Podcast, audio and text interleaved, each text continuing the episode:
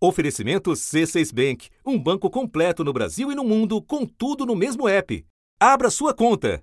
En la delantera, en América Latina, van ahora mismo Cuba, el primer país del mundo en aprobar la vacunación a partir de los dos En el años. cono sur, Chile autorizó el uso de la vacuna Sinovac en niños mayores de 6 años. Aged 5 to 11 have begun to receive Pfizer's COVID 19 vaccine. Roughly 28 million grade school children are now eligible to receive the COVID 19 vaccine.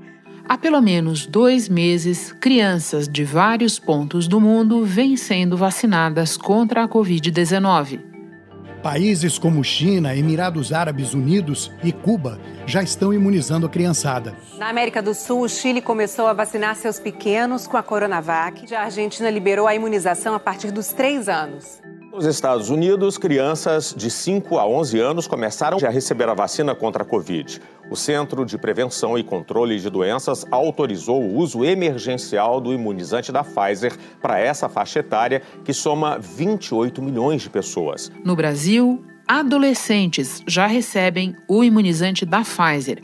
Agora, a empresa quer expandir. A Pfizer informou à Anvisa que deve pedir a liberação da vacina para menores de 12 anos. O laboratório fez uma reunião de pré-submissão com a Anvisa para liberar o imunizante para crianças entre 5 e 11 anos. Segundo o fabricante, a dose deverá ser menor do que aplicada em maiores de 12 anos por causa de uma nova formulação desenvolvida pela empresa. Em agosto, também o Instituto Butantan tentou entrar nessa dança. Anvisa tá, negou o pedido de uso emergencial da Coronavac em crianças e adolescentes com idades de 3 a 17 anos. A justificativa para a negativa da Anvisa foi a falta de dados que garantam a eficácia e a segurança da vacina da O gerente geral de medicamentos do órgão explicou. Quer dizer que a vacina tem algum problema para as crianças ou alguma coisa assim. O que a gente disse é que vão precisar ser gerados dados mais consistentes para que a gente possa ter a decisão científica sobre isso. E dados atualizados vieram à luz nesta semana. O Instituto Butantan apresentou um novo estudo feito pelo laboratório Sinovac, o laboratório chinês, e esse estudo comprova a eficácia da Coronavac para crianças e adolescentes com idades entre 3 e 17 anos. Os testes foram realizados em quatro países: Malásia, Filipinas, Chile e África do Sul. Foram 2.140 crianças e adolescentes testados e a vacina se mostrou segura e eficaz para esse público. Ainda falta, porém, novo pedido formal à agência sanitária, que recentemente passou por sufoco no meio do debate sobre a vacinação dos pequenos. A Anvisa acionou a polícia e o Ministério Público depois que cinco diretores receberam ameaças de morte. Essas ameaças chegaram por e-mail, foram ameaças consideradas fortes. Nós tivemos acesso ao e-mail enviado às diretorias da Anvisa. Neste e-mail, um homem que inclusive também já foi identificado pelos investigadores, ele está dizendo que vai retirar o filho das escolas caso tenha efetivamente uma vacina que seja aprovada para utilização em crianças. Ele entende que vacinar crianças, de uma forma distorcida o entendimento dele, pode ser uma ameaça à saúde e diz que pode matar. Mas a ameaça real à saúde, sabemos, é a Covid-19. Mas a doença continua a crescer justamente entre as crianças de 0 e 9 anos. E o Brasil continua a ser um dos países com uma das mais altas taxas de mortalidade entre crianças e adolescentes em todo o mundo. Não é só os adultos e idosos que sofrem com a Covid-19. As crianças, para você ter uma ideia, representam 0,4% do total dos óbitos por Covid-19. Então, desde o começo da pandemia, alguém pode olhar para esse 0,4 e falar só isso, não é necessário vacinar mas 0,4% de 600 mil óbitos são 2.400 crianças e adolescentes que perderam a vida para a Covid-19. Governos estaduais e prefeituras aguardam, ansiosos, novos pedidos de farmacêuticas e as deliberações da Anvisa. Quem não tem pressa nessa matéria, como de costume, é o governo federal. A gente está falando aqui dos indivíduos abaixo de 12 anos. Caso a agência reguladora aprove e ateste a segurança dessas vacinas para esse público-alvo, esse é o cenário que a gente utiliza para o planejamento de 2022. Da redação do G1, eu sou Renata Loprete e o assunto hoje é a vacinação anti-Covid para crianças. O que diz a ciência que fatores levar em conta para liberar e qual o impacto potencial dessa nova etapa da imunização nos números gerais da pandemia. É o que eu vou conversar com o infectologista Marco Aurélio Safadi, presidente do Departamento de Infectologia da Sociedade Brasileira de Pediatria e professor da Faculdade de Ciências Médicas da Santa Casa. Quinta-feira, 11 de novembro. Marco, foram meses de campanha de vacinação no mundo até que alguns países começassem a imunizar as suas crianças. Pode dar largada explicando para nós por que a vacinação para os menores de 12 anos veio tão depois? Bom, Renata, acho que esse é um ponto importante, né, que eh, leva em conta algumas priorizações. Então, é evidente que a pandemia ela traz um impacto muito mais relevante, muito mais significante para indivíduos adultos. As crianças tiveram, vamos dizer, durante a pandemia, uma expectativa muito menor de complicações, hospitalizações e mortes. Portanto, elas não foram colocadas como grupos prioritários assim que as vacinas foram autorizadas para uso. Esse é o primeiro ponto. O segundo ponto, não menos importante, Renata, é lembrar que os estudos clínicos, eles também passam por etapas. E como houve a necessidade de uma certa urgência em relação aos resultados dos estudos clínicos, priorizou-se nos estudos clínicos também investigar como se comportavam as candidatas vacinas, inicialmente em populações de adultos. A partir do momento que houve a disponibilização dos dados desses estudos em adultos, mostrando que as vacinas uh, eram seguras, eram eficazes, desencadeavam respostas de anticorpos protetoras, passou-se a estudar essas vacinas também na população pediátrica. E aí, naturalmente, a gente vai caminhando no sentido inverso. Então, iniciou-se com os adolescentes de 12 a 17 anos e, posteriormente, migramos para as crianças de 5 a 11 anos. E há novidades, né? Essa semana a gente teve aí a, a, a liberação da vacina para esse grupo etário. É coisa de segundos e o braço da Zoe recebe a vacina que crianças do mundo todo esperam desde o começo da pandemia. É a segunda dose e, por enquanto, só um teste. A menina de 11 anos de Atlanta, nos Estados Unidos, é voluntária. Aceitou participar de um dos estudos que investigam se crianças podem tomar os imunizantes já aplicados em quase metade da população mundial. E não para por aí. Seguramente as, os estudos agora caminham para os bebês, para aqueles abaixo de 5 anos de idade. Agora, ao autorizar a vacinação para crianças a partir dos 5 anos, a FDA, que é a agência americana correspondente à nossa Anvisa, concluiu que os benefícios superam os riscos potenciais.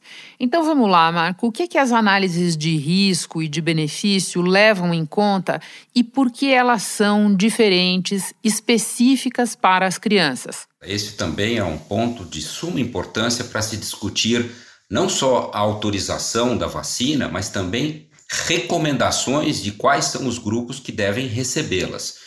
Então, é, eu tenho sempre enfatizado que, a despeito da doença de fato ser desproporcionalmente mais impactante em populações de maior idade, isso às vezes, Renata, faz com que a gente se distraia uh, da relevância que essa doença também tem para crianças e, adolescentes. Então, vamos a alguns números para deixar um pouco mais didática essa minha explanação. Se nós olharmos, por exemplo, os dados brasileiros, né, nós tivemos até o final do mês de outubro de 2021 algo em torno de 600 mil mortes relacionadas à Covid-19 aqui no nosso país.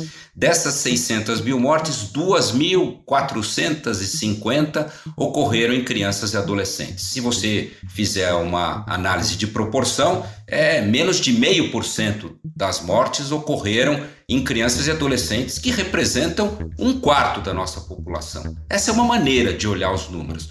Mas há uma outra maneira que é olhar o número absoluto. Então, houve a morte de duas, quase 2.500 crianças e adolescentes. Esse número é muito longe de ser um número negligenciável, é um número muito relevante, é um número muito grande é, de mortes em crianças e adolescentes.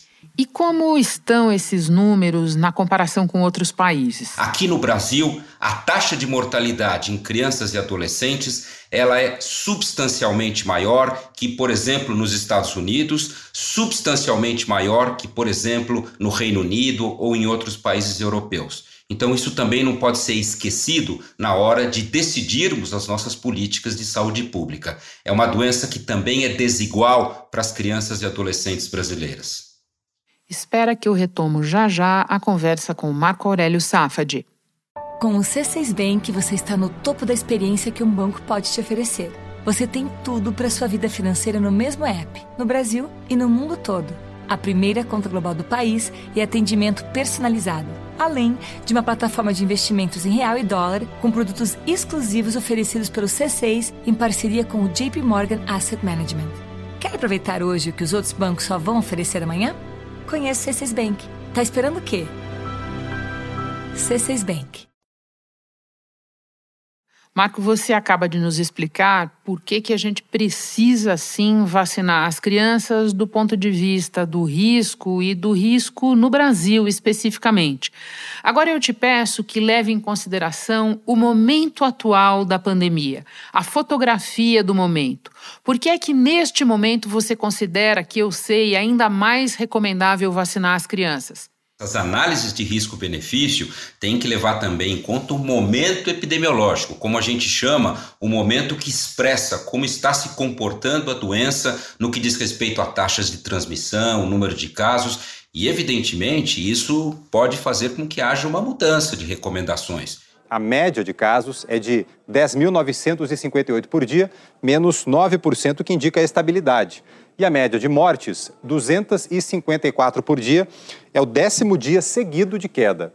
A média de mortes está em alta em seis estados, em estabilidade em oito e em queda em 12 estados e no Distrito Federal. Hipoteticamente, num cenário em que a gente, por exemplo, tenha uma redução substancial no número de casos né, e um, um, um, cenário epidemiológico de pouco risco de doença, uh, uma eventual uh, instrumento de prevenção como uma vacina que tem associada a ela um determinado risco de evento adverso, pode iniciar uma análise de risco-benefício que não seja tão favorável, mas não é o que temos no momento. Então, o que nós temos no momento com as vacinas atualmente disponíveis para uso em crianças e adolescentes sugerem que essas análises de risco-benefício são todas elas favoráveis à introdução das vacinas para esse grupo etário. Nos Estados Unidos, Renata, uh, nesse momento, eles compararam qual que era a proporção dos casos de Covid-19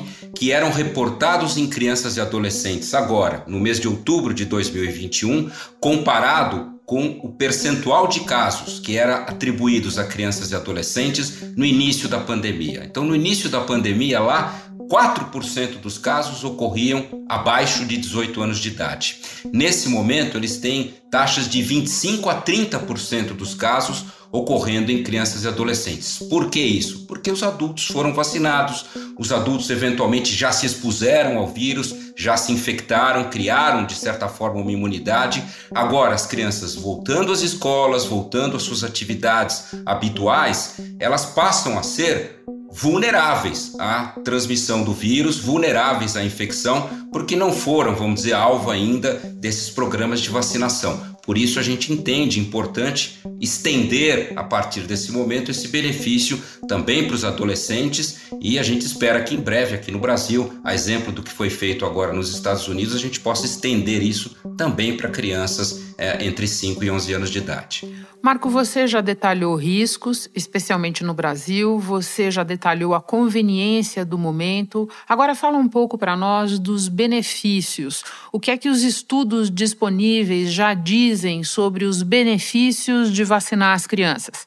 A gente tem, basicamente, nesse momento, Renata, no mundo, autorização de uso das vacinas a vacina de RNA mensageiro da Pfizer, que é que está sendo utilizada na Europa, nos Estados Unidos e aqui na América Latina para adolescentes. É, e agora, mais recentemente, em alguns países, ela vai ser também disponibilizada para crianças. O Uruguai tem 3 milhões e meio de habitantes. O presidente Lacalle Pou, ele promete acelerar a vacinação e diz que a imunização dos adolescentes é fundamental para garantir a imunidade de rebanho no país. A expectativa com essa vacinação dessa faixa etária é de adiantar o retorno às salas de aula do ensino médio até o final de julho. As escolas primárias serão reabertas ainda este mês. Essa autorização foi pautada nos estudos que foram feitos e que mostraram que esta vacina, nesses estudos, ela ofereceu para crianças e adolescentes, primeiro, uma resposta de anticorpos super eficiente mais importante até, Renata, que a resposta de anticorpos verificada em adultos jovens, quer dizer, os adolescentes responderam de forma até mais vigorosa né, à vacina do que adultos jovens. Teve uma eficácia que foi a capacidade de prevenir a doença como um todo, em todas as suas formas, nesses estudos, em torno de 90% a 95%. Ou seja, essa foi a, a, a capacidade da vacina de proteger contra a Covid-19 nos estudos clínicos. E já há pelo menos três estudos de campo que uh, avaliaram qual foi a efetividade, que é o termo que a gente usa para designar como a vacina se comportou no mundo real uh, quando aplicada em adolescentes, que são estudos de Israel e dos Estados Unidos e que ambos mostraram que a vacinação após duas doses com essa vacina de RNA mensageiro foi cerca de 90 a 95% efetiva uh, nos primeiros dois a três meses que ela foi aplicada, uh, no que diz respeito à capacidade de protegê-los contra a Covid-19. Marco, vamos seguir então no mundo real, como você diz. Você mencionava alguns países, deixa eu colocar aqui na roda que Chile, Argentina e Colômbia, para mencionar alguns vizinhos, tem o Equador também, estão usando vacinas de vírus inativado em crianças. Os Estados Unidos, outro tipo de exemplo, eles aprovaram Pfizer para as crianças por lá.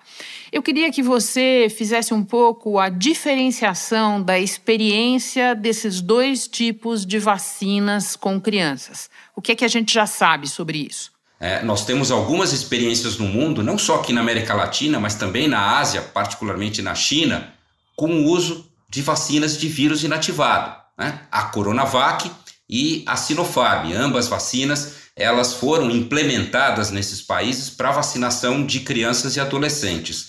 É interessante, eu acho que é uma plataforma, como eu sempre digo, sedutora para ser utilizada em crianças e adolescentes, porque é uma plataforma já consagrada em vacinologia, onde a gente é pouco suscetível a surpresas do ponto de vista de eventos adversos. E talvez a principal limitação dessas vacinas, que seja a sua menor eficácia, menor efetividade e um, talvez uma duração de proteção menor que das outras, para essas populações de crianças e adolescentes não representem, vamos dizer assim, a mesma limitação que representam, por exemplo, em idosos, etc. E eu acho que a gente vai ter oportunidade de, nos próximos meses, ganhar mais experiência em relação ao comportamento dessas vacinas e elas passam a ser, sem dúvida alguma, em breve também, acredito eu, uma outra opção de vacinação, uh, inclusive aqui no Brasil, para crianças e adolescentes. Marco, uma última pergunta sobre quantidade de vacina, sobre tamanho de dose. A Pfizer reajustou a sua para baixo no uso em crianças. Pode nos dizer qual é a lógica por trás dessa opção? A gente sempre ficou intrigado do porquê inicialmente a vacina da Pfizer em adolescentes utilizou a mesma dose que foi utilizada em adultos, porque imaginávamos que reduzir a concentração da vacina seria algo uh, possível nos adolescentes e também nas crianças, e reduzir a concentração, em princípio, traz dois benefícios. Claro, desde que mantenha a capacidade de induzir uma resposta de anticorpos adequada, desde que não haja um prejuízo nessa resposta, ela, ao diminuir a concentração, você consegue otimizar a produção dessa vacina. E segundo, talvez com uma concentração menor da vacina, você tenha menos chance de eventos adversos. Então, acho essa estratégia algo que deve, sem dúvida, ser investigada como você citou, eh, para crianças de 5 a 11 anos, a concentração da vacina da Pfizer é um terço daquela que é utilizada em adolescentes e adultos, e nos estudos que estão sendo feitos em crianças abaixo de 5 anos de idade, nos bebês, eles estão usando um décimo da dose que é hoje oferecida para adultos e adolescentes. Um dos efeitos que a gente percebeu com as vacinas de RNA mensageiro, tanto da Pfizer como da Moderna, depois que elas foram implementadas em larga escala, Renata, foi a ocorrência da miocardite, de uma inflamação no coração de algumas pessoas que tomaram essa vacina. Numa incidência uh, baixa, quer dizer, a gente verificou isso um número muito é muito raro, o número de pessoas que apresentaram esse evento adverso. Esse evento adverso ele ocorre é, numa proporção também muito menos frequente do que a miocardite após a própria infecção pela Covid-19. A doença provoca miocardite provoca com muito mais frequência que a vacina, mas é importante a gente estudar esses eventos adversos, compreendê-los uh, na sua dinâmica e provavelmente oferecer uma concentração menor significaria provavelmente uma menor chance uh, da ocorrência também desses eventos adversos. Então, entendo perfeitamente plausível uh, uh, e acho que é uma decisão correta de testar as vacinas nas crianças menores com menores concentrações. Marco, muito obrigada pelas explicações todas. É sempre muito esclarecedor te receber no assunto. Bom trabalho aí. Obrigado, Renata. Sempre um prazer estar com você. Muito obrigado. Antes de terminar, um lembrete sobre outras imunizações. O Ministério da Saúde prorrogou a campanha nacional de multivacinação até 30 de novembro. A adesão a esse esforço, voltado para a atualização da caderneta de crianças e adolescentes abaixo de 15 anos, ficou aquém do esperado. São 18 vacinas muito importantes que previnem contra doenças como sarampo, cachumba, rubéola, poliomielite e várias hepatites. Então corre lá que elas estão disponíveis nos postos de saúde de todo o país.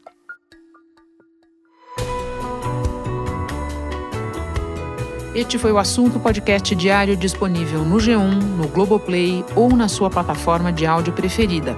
Vale a pena seguir o podcast na Amazon ou no Spotify, assinar no Apple Podcasts, se inscrever no Google Podcasts ou no Castbox e favoritar na Deezer. Assim você recebe uma notificação sempre que tiver novo episódio. Eu sou Renata Loprete e fico por aqui. Até o próximo assunto.